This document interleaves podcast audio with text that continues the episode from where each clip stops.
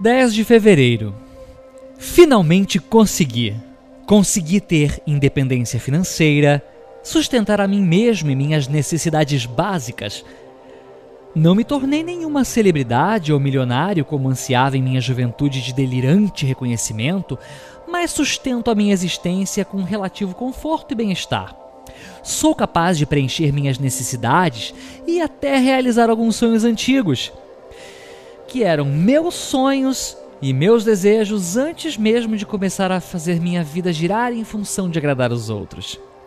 Ao longo da minha recuperação, foi muito difícil dispensar o que os outros queriam que eu fosse ou fizesse e assumir a minha verdadeira identidade. Minhas reais necessidades de expressão humana e espiritual em meio a uma guerra de críticas, manipulações e acusações. Eu sobrevivi e consegui manter meus propósitos de uma vida de paz em primeiro lugar. Fui dispensando um a um dos meus cobradores e vampiros emocionais. Fui fazendo minha cerca e hoje me sinto seguro, imune aos dramas dos outros. Os ressentimentos começaram a desaparecer.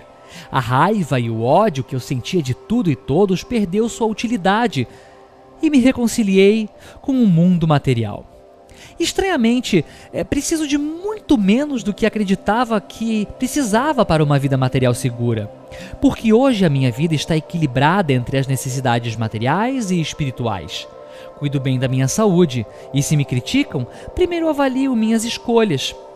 Posso sentir vergonha e sucumbir às manipulações e acusações, ou posso meditar e encontrar a Deus a clareza necessária para perceber as manobras Adulto que sou, posso reparar qualquer erro que eu tenha cometido sem precisar engordar o ego de quem me acusa. Ou posso simplesmente descartar esse assopro de acusação como o vento que varre o próprio assopro.